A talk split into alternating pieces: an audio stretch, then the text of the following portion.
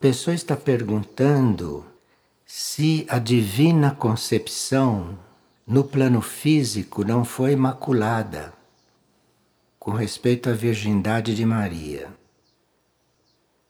Nos níveis superiores de consciência, o plano físico nem é considerado. Nós consideramos o plano físico porque estamos encarnados e porque não vivemos na consciência superior. Na consciência superior, o plano físico é inexistente. Claro que isso não serve para nós, mas serve, por exemplo, para Maria.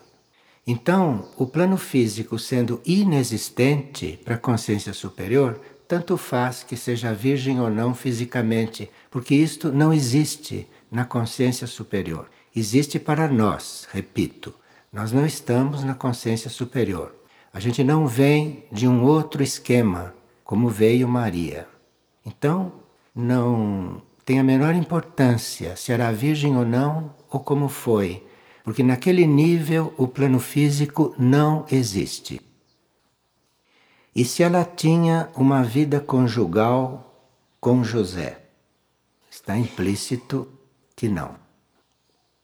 Aquele episódio está nos mostrando o que faz um, uma polaridade junto com a outra. Ali, aquilo que é chamado de esposo estava em função de proteger o processo, não de ser marido. Não existe marido para gente que transcendeu certas coisas. Nós não podemos aplicar para certas entidades aquilo que para nós é realidade, porque as entidades estão em outra concepção, estão em outro nível de consciência. As entidades estão em outras leis.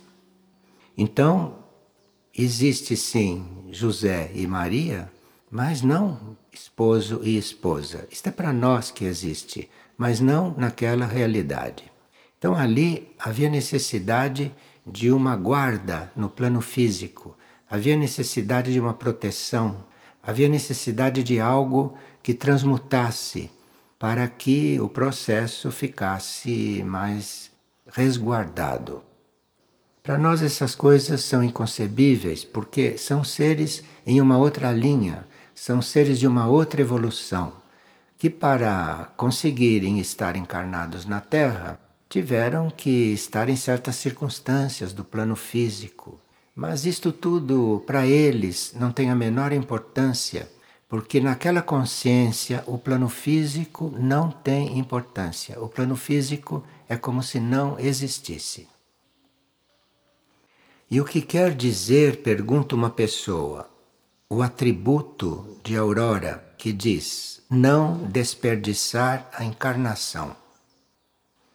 Isto pode ser compreendido de muitas formas, não? Em geral, esses atributos devem ser vistos no conjunto. Então existem os atributos do monastério, existem os atributos de Aurora, existem os atributos da Casa Luz da Colina, e todos aqueles atributos não são isolados, tem que ser visto no conjunto. Então, segundo aquilo que nós compreendemos do conjunto dos atributos de Aurora, será não desperdiçar a encarnação. Nós podemos, por exemplo, desperdiçar a encarnação se não temos a consciência que estamos aqui para servir. Então, se não temos esta consciência e se não estamos a serviço, estamos desperdiçando a encarnação. Mas isto é assim para um certo nível de consciência, não para outros. Porque em outros níveis de consciência nem se pensa em servir. Em outros níveis de consciência se está vivendo outras coisas, outros momentos, outras etapas. Agora, para uns, não desperdiçar a encarnação seria não deixar de buscar o imaterial. Porque se nós estamos numa encarnação material, a estamos desperdiçando se não estamos buscando o imaterial nesta encarnação.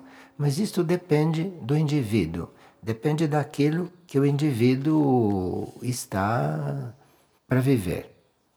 E nós temos que tomar muito cuidado para não pretender que os outros vivam aquilo que nós estamos vivendo, porque cada um está vivendo o que lhe corresponde. E uma pessoa gostaria de saber se outras orações, além dessas que nós difundimos, podem ser utilizadas para a Mãe Universal. O mais importante é a nossa intenção. Quando você tem a intenção, a oração já começou. Então é a sua intenção que é o mais importante. Sobre esse assunto da oração, nós temos um CD que se chama Orar e Nunca Faltar.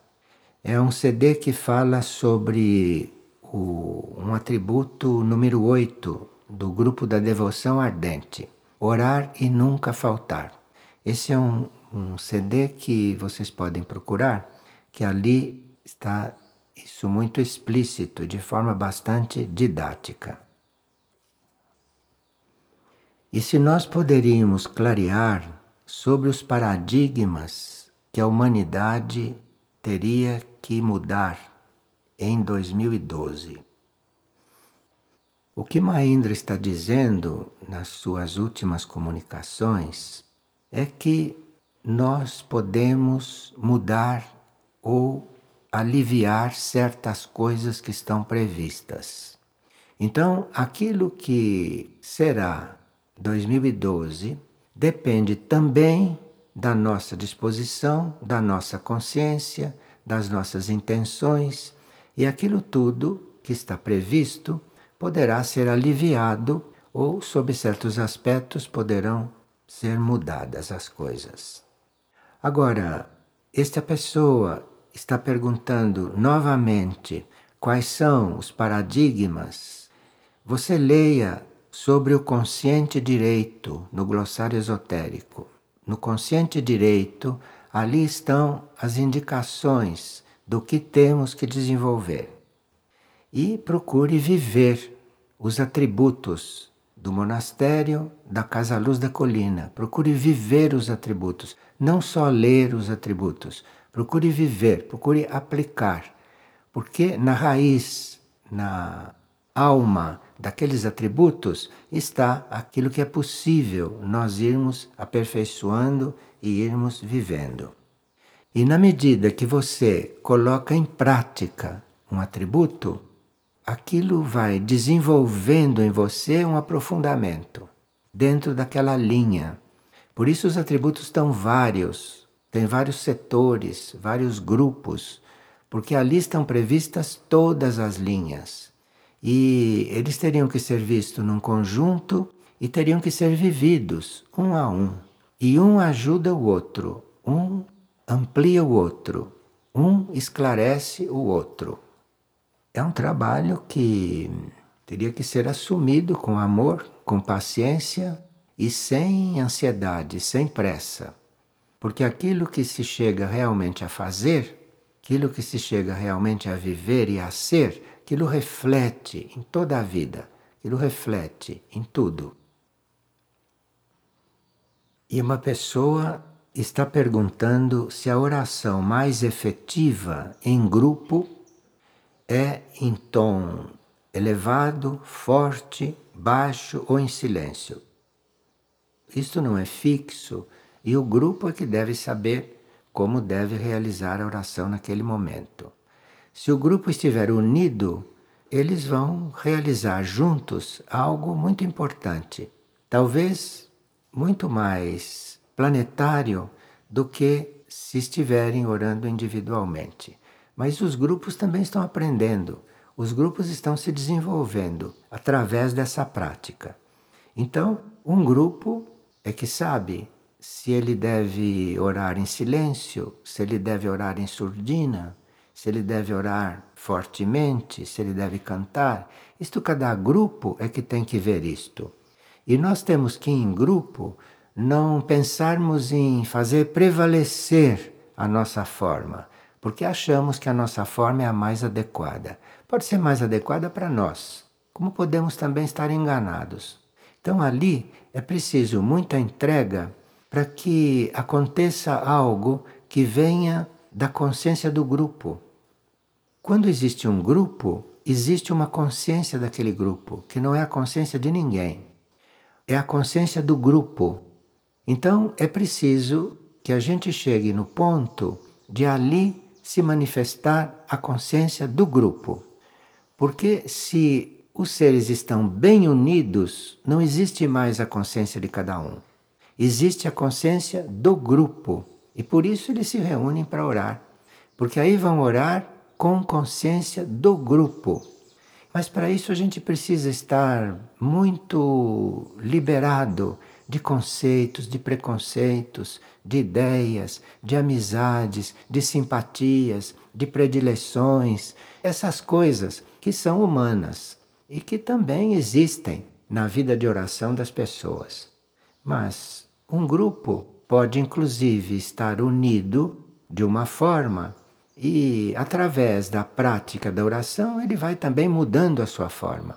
Não quer dizer que um grupo começou a orar e que ele vai orar sempre daquela maneira.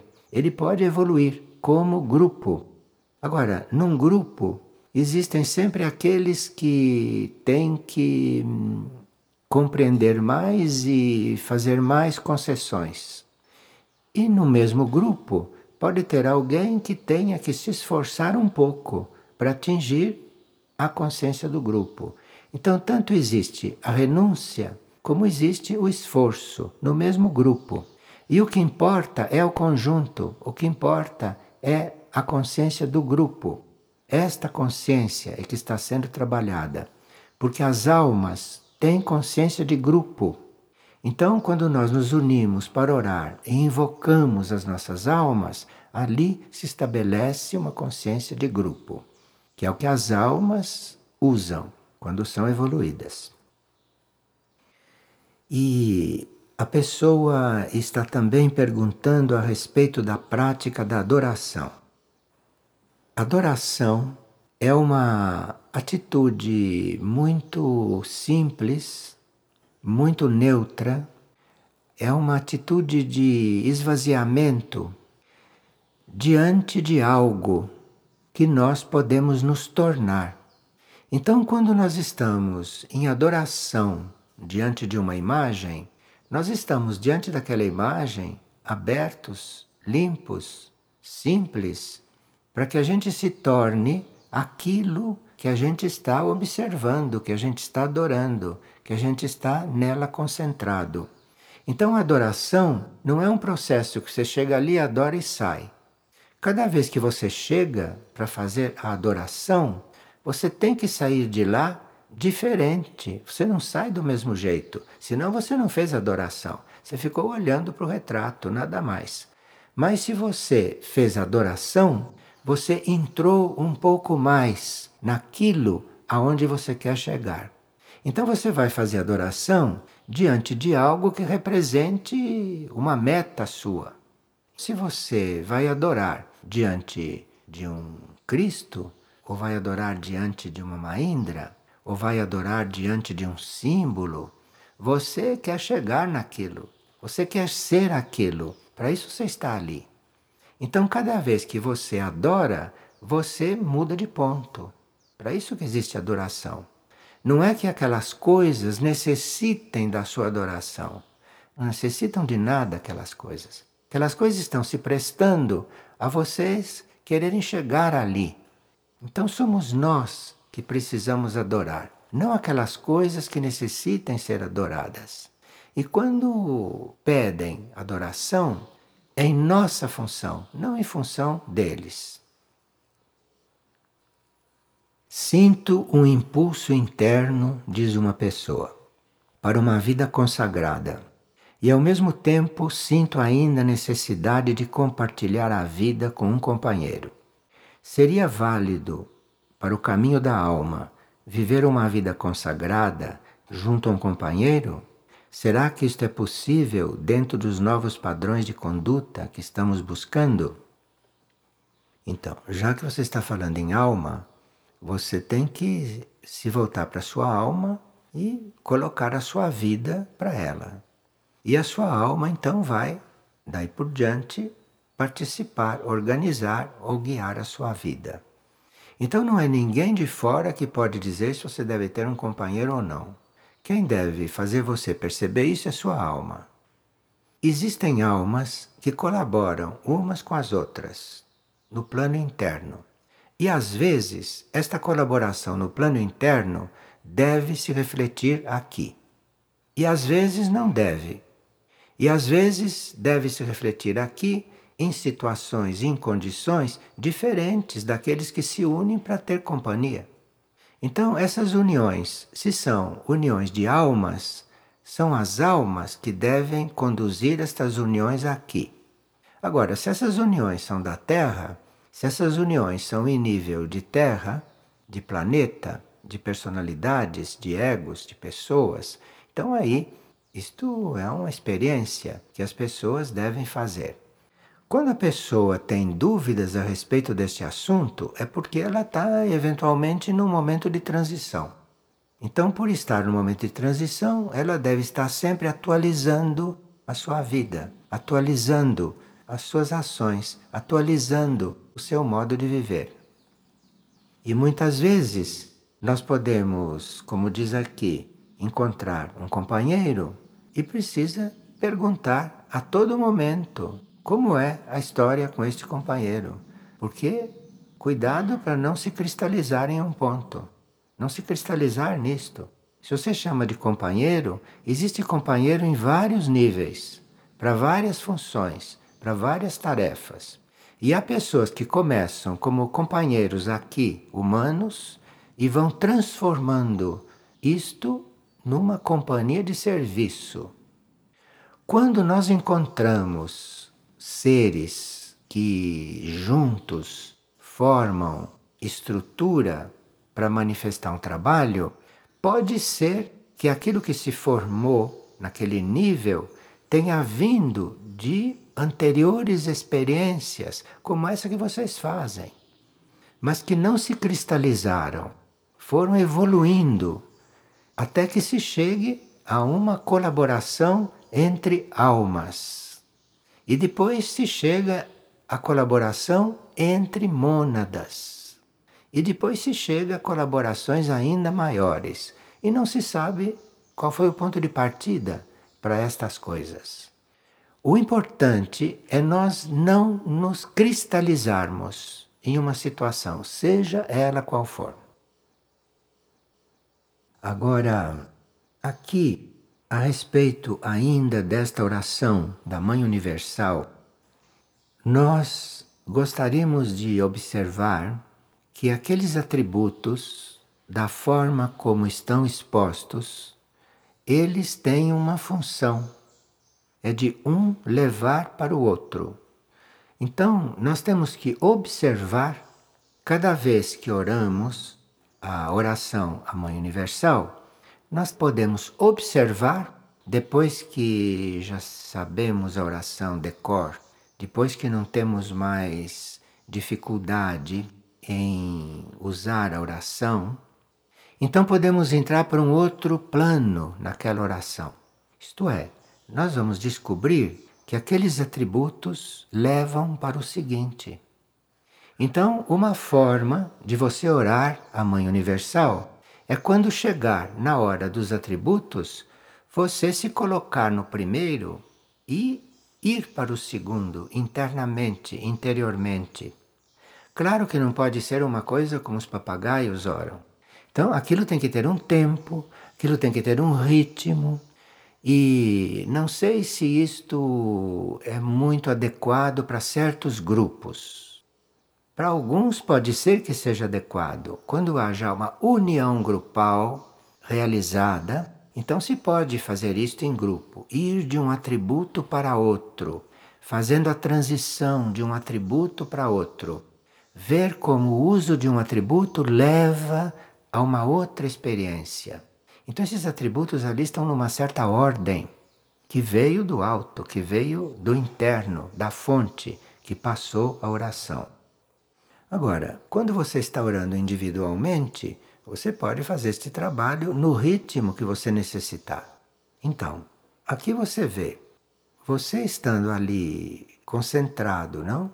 No atributo fé, se você está procurando reconhecer e viver isto em você, você vai caminhando para a luz. E aí, você caminhando para a luz, vai fazer uma experiência neste campo. Mas você veio da fé, você partiu da fé, e aí isto te levou para uma outra experiência. E se você da fé vai para a luz, e se você está, pelo menos com a sua intenção, com a sua atitude orante, com a sua entrega na luz, você vai começar a experimentar a paz. Isto é uma forma de orar.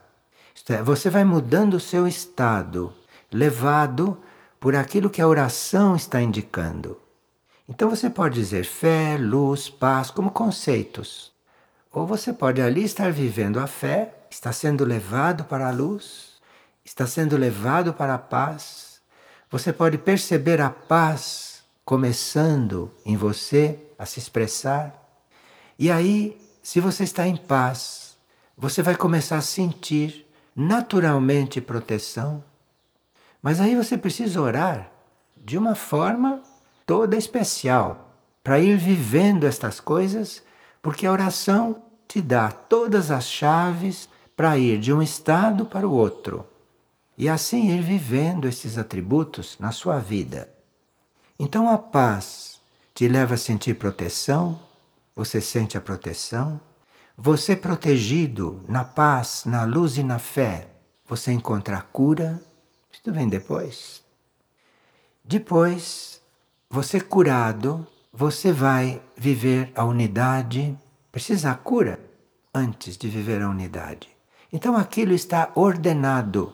Aquilo está ordenado em uma ordem interna, não numa coisa pessoal. Aquilo está ordenado segundo esses estados esses estados são hierarquizados, não no sentido de um ser mais importante do que o outro, porque nesse nível tudo é importante, mas ele é hierarquizado por causa daquilo para onde ele leva, e o outro estado é a consequência. E você unido, você chegando à unidade, aí você vai estar no amor. Não existe amor desunido. Então você, para falar em amor, para sentir amor, para viver amor, você tem que ter chegado a uma certa unidade. Vem como é necessário não orar uma vez só, mas é necessário ter a oração permanente, senão não se consegue realizar. Senão essas coisas não se realizam, não surgem. Por isso que Mainda está dizendo: mantenham-se em oração. Mantenham-se. Ela não precisa da nossa oração. Nós é que precisamos nos manter em oração para irmos formando tudo isto dentro de nós, para irmos vivendo isto dentro de nós. Isto não se vive em uma hora e quinze, em uma hora e quarenta e cinco.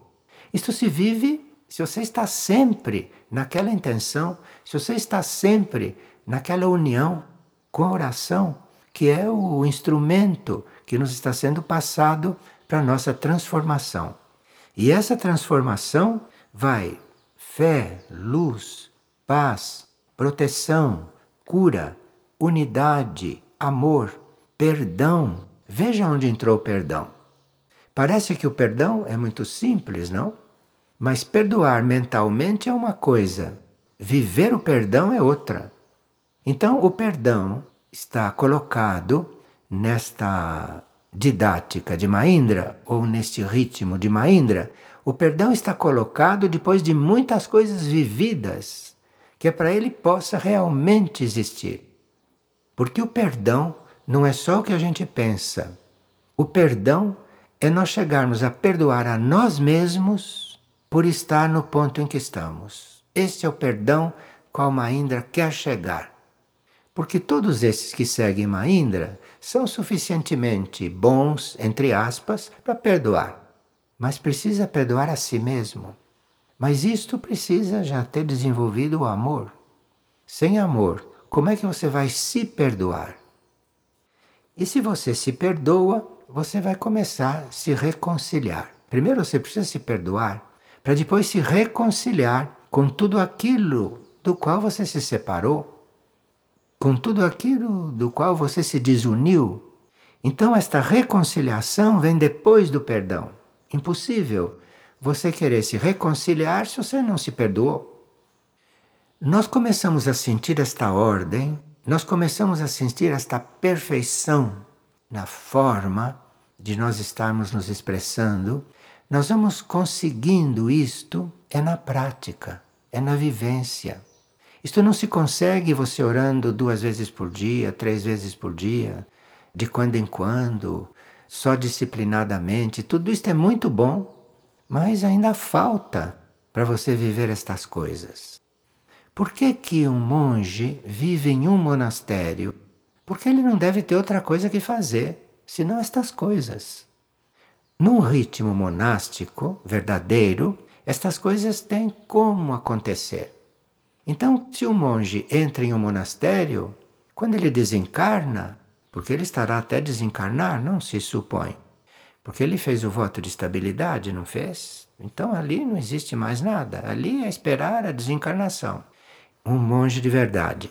Então, você vai chegando no final, na hora de desencarnar, você já cumpriu os preceitos, você já viveu o que se chama de regra, porque cada monastério tem a sua regra, ou cada ciclo tem os seus preceitos atualizados. Porque nós podemos, numa vida, estar num trabalho destes, e na outra vida continuarmos este trabalho. Então, isto tudo tem que ser atualizado, porque senão as suas reencarnações seriam redundâncias.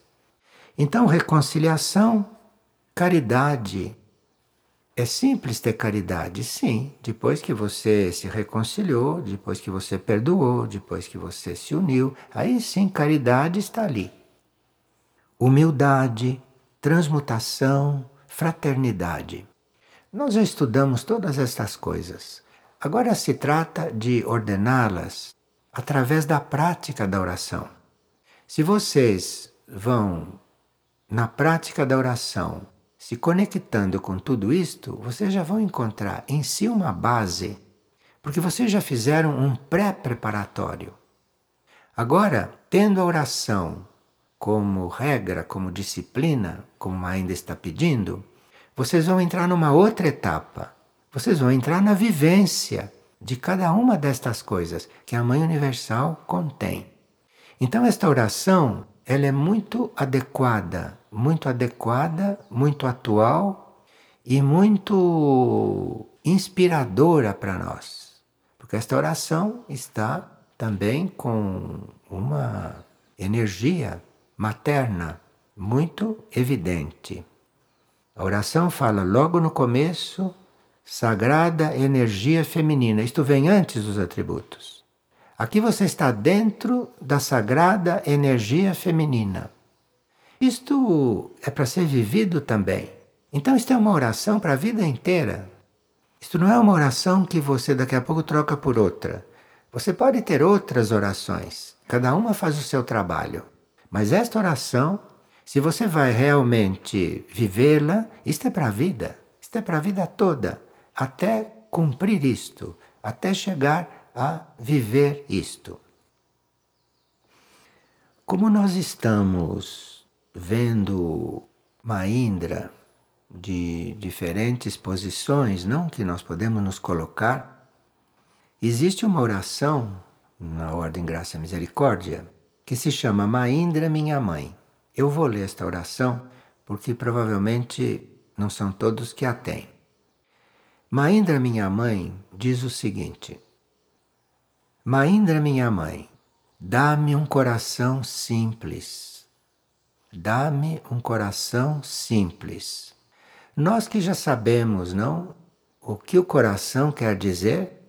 Nós que já sabemos que o nosso coração deve entrar a fazer parte do coração de Maindra, então esta oração está pedindo que o nosso coração seja simples.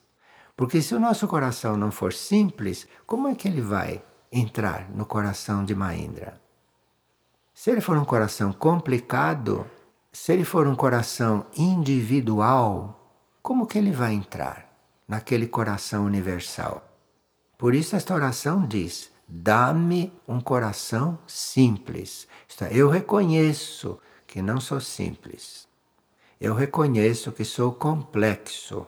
Tem que reconhecer isto humildemente. Eu sou complexo. Então, dá-me um coração simples para eu poder seguir, para eu poder participar daquilo que você é. Agora, o que, que esta oração está indicando? Dá-me um coração simples para que não o consumam as tristezas. Então, se uma tristeza chega ao seu coração e toca o seu coração, é porque o seu coração é complicado. Para o seu coração não abrigar uma tristeza, precisa que ele seja simples. Então veja como isso tudo é ordenado. Como a Mãe Universal é ordenada nos seus atributos, como esta oração é ordenada. Como uma coisa vem depois da outra, com um sentido, um sentido real, um sentido construtivo. Então, dá-me um coração simples para que não o consumam as tristezas. Não tem por que uma tristeza consumir seu coração. Se seu coração for simples, a tristeza passa e você ajuda de alguma maneira. Você a transforma, mas seu coração precisa estar simples. Dá-me um coração simples, um coração para que não consumam as tristezas e um coração terno para a compaixão. Sim, você tem que ser compaixão, mas o seu coração tem que estar preparado. Então veja que existe uma oração preparatória e depois existe a oração que é um pouquinho mais atual. A oração muda, muda de sentido para nós. E nós teríamos que ter a humildade de começar com o preparatório, porque é o preparatório que vai nos preparando, que vai levando para nós cumprirmos as outras etapas. Um coração fiel e generoso nós precisamos de ter um coração fiel. Se nós não formos fiéis no coração, nós não conseguimos orar como está sendo pedido. Para orar como está sendo pedido, orar como prioridade, precisa ser fiel. Precisa ser fiel àquilo que você assumiu. Aqui precisa fidelidade, precisa generosidade, para que não esqueça nenhum bem nem guarde rancor por algum mal. Porque a gente vem de tantas vidas, a gente vem de tantas experiências que o bem e o mal que foi acontecendo, isto vai ficando depositado, isto vai ficando, às vezes, até no nosso inconsciente. E nesta oração, nós estamos levando isto em conta que no nosso inconsciente está o bem, está o mal. Que nós vivemos, que nós recebemos, isso ficou depositado lá.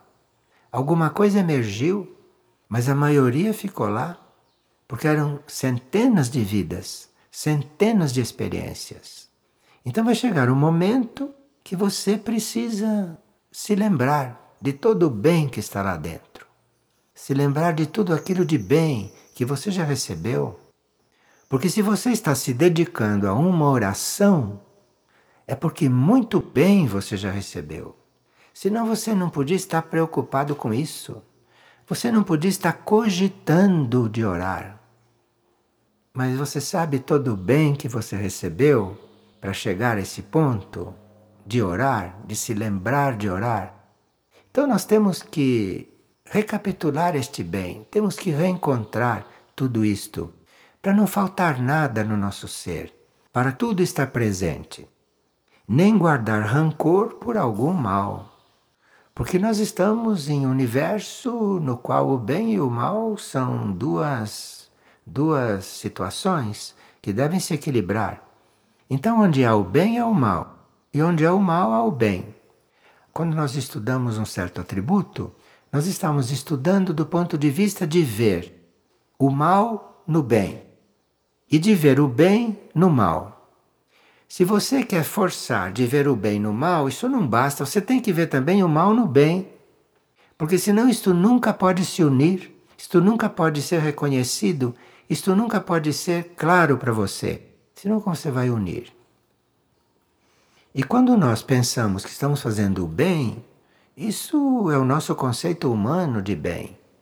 E quando a gente pensa que está fazendo mal, de repente aquilo está sendo instrumento de bem.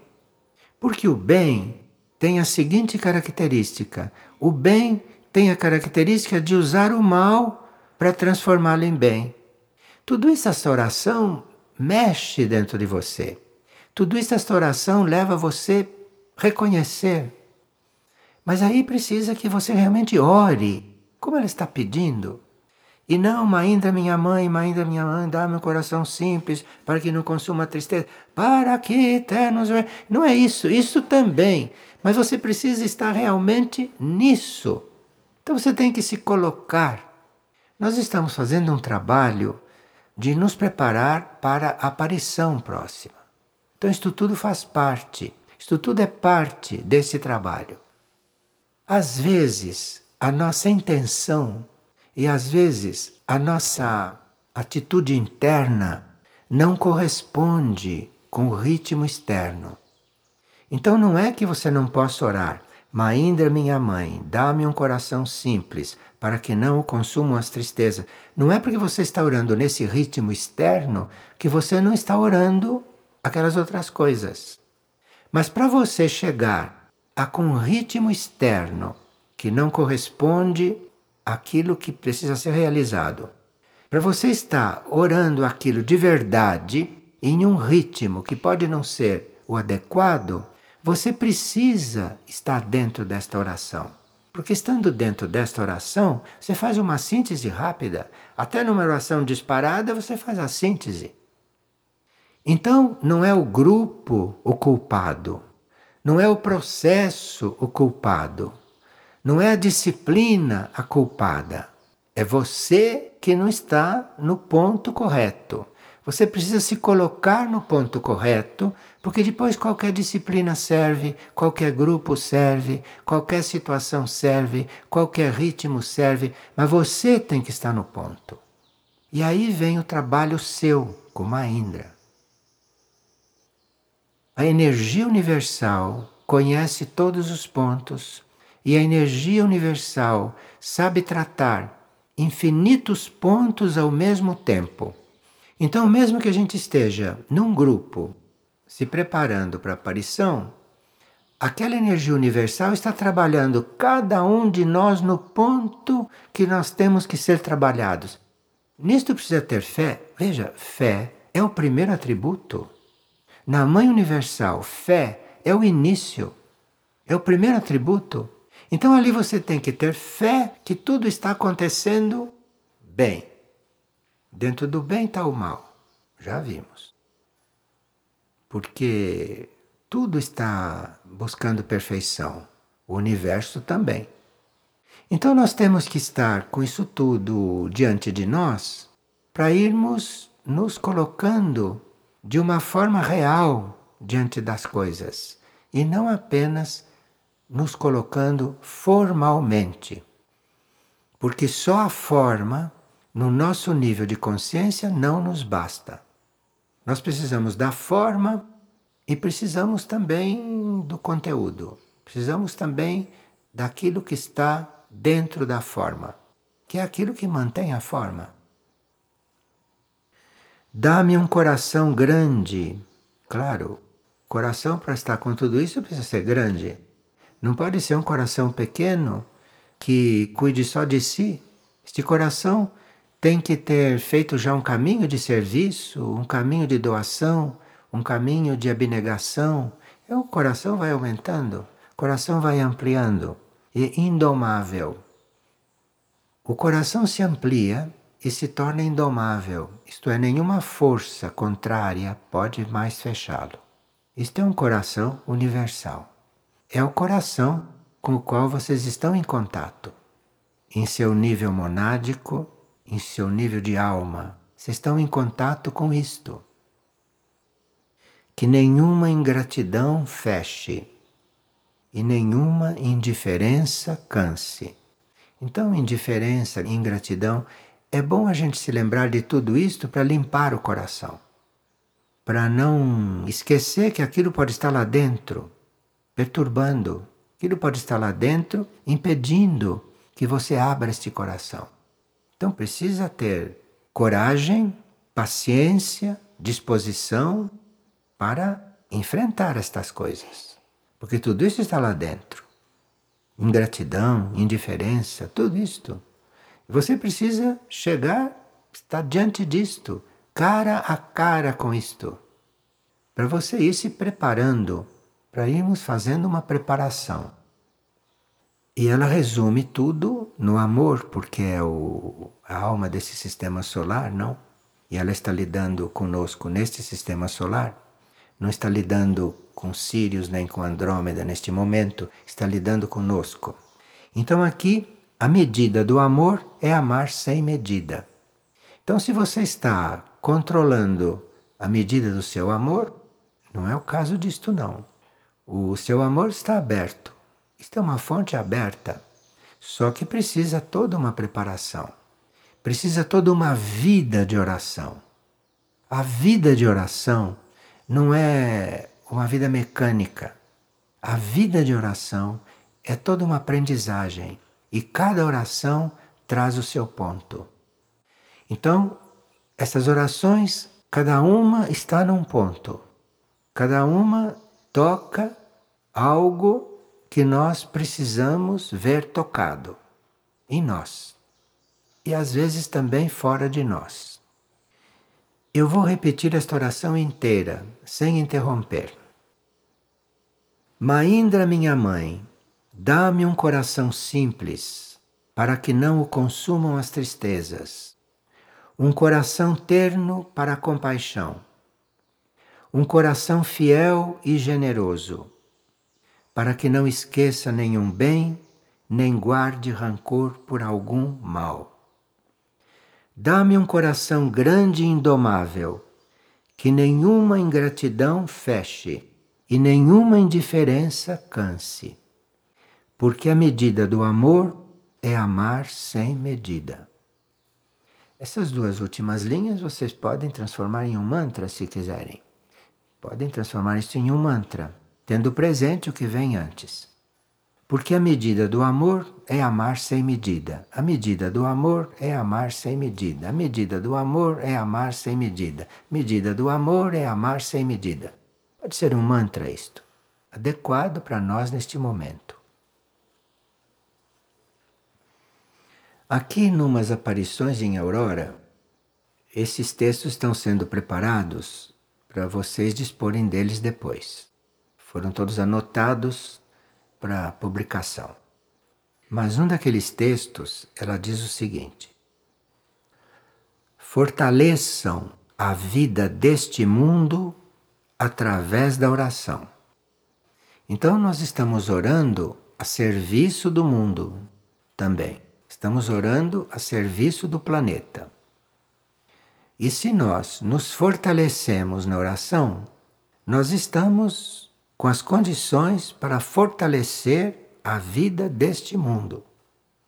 Então, assim como ela está sintonizando este mundo a partir de onde ela está, cabe a nós seguir o seu exemplo e não ficar fazendo tudo isto para nós mesmos, mas fazermos isto como ela, também visando este mundo visando o mundo assim como ele está.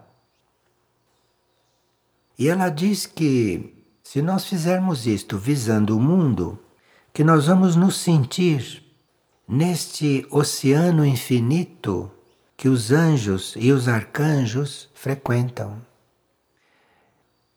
Veja, está nos dando a ligação com as evoluções paralelas. Veja que energia universal Claro que ela também é rainha dos anjos, rainha dos arcanjos, rainha de todos, rainha universal. Então, ela está nos dando a condição para nós irmos nos unindo com toda esta irmandade.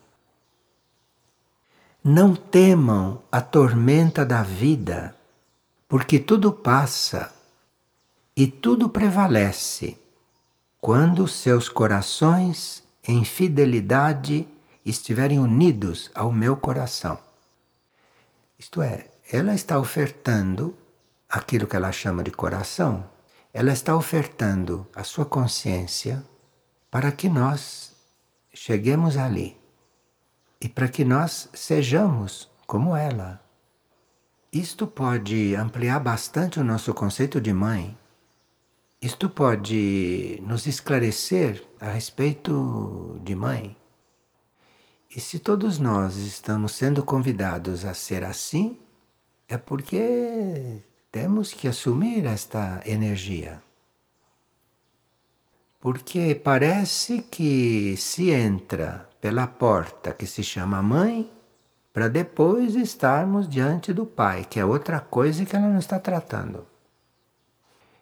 E para efeito desta transição, a adoração ao Cristo pode ser uma ponte pode ser uma ponte, porque aquilo vai levando ao Pai. Então, nós podíamos, nos valendo da energia dessas aparições, para irmos ampliando as nossas práticas, para irmos vendo essas nossas práticas de oração, de adoração, de uma maneira mais ampla para que essas aparições possam evoluir à medida que acontecerem. Mesmo porque, se não evoluírem, não tem por que continuar. Nós teríamos que acompanhar isto, teríamos que seguir, porque isto é realmente uma dádiva que nenhum de nós tem a capacidade para compreender quão grande é. Nenhum de nós pode compreender quão grande é esta dádiva que estamos recebendo. Então temos que receber na fé que tudo está bem. E é por isso que se pediu que a gente cancele tudo o que a nossa mente trouxer, para que a gente esteja lá realmente de coração, que a gente esteja lá realmente com uma folha em branco e que a gente esteja lá aberto, sem criar expectativas. Porque senão naquela folha já está escrito: minha expectativa é, compreende? Nada. Nada.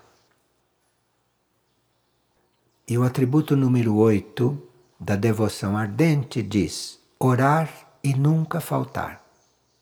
Nunca faltar. Porque ou a oração tem um certo significado na nossa vida, ou ainda estamos no pré-preparatório. Claro, o pré-preparatório também existe e a humanidade nem entrou no pré-preparatório. De forma que o pré-preparatório também existe e é um degrau, é um estágio. E os atributos servem também como pré-preparatório. Se nós vermos isto como um todo, se nós enxergarmos esses atributos como um conjunto, Vamos estar fazendo esse exercício de pré-preparatório para outro setor. Nós vamos treinando a uma flexibilidade de níveis, que é o que nós precisamos para estarmos nas dimensões. Nós precisamos de estar flexíveis nos nossos trabalhos para podermos um dia estarmos conscientes nas outras dimensões. Porque a vida está em várias dimensões, não só nessas, aonde nós estamos conversando. Nós teríamos que anunciar a todos que existe um site com as mensagens diárias da Mãe Universal. O nome do site é Voz e Eco de la Madre Universal. Está em espanhol. E neste site vocês encontram as orações diárias Voz e Eco della Madre Universal. Endereço web www.divinamadre todo E também tem um site da rede de oração. Endereço web www.vidorante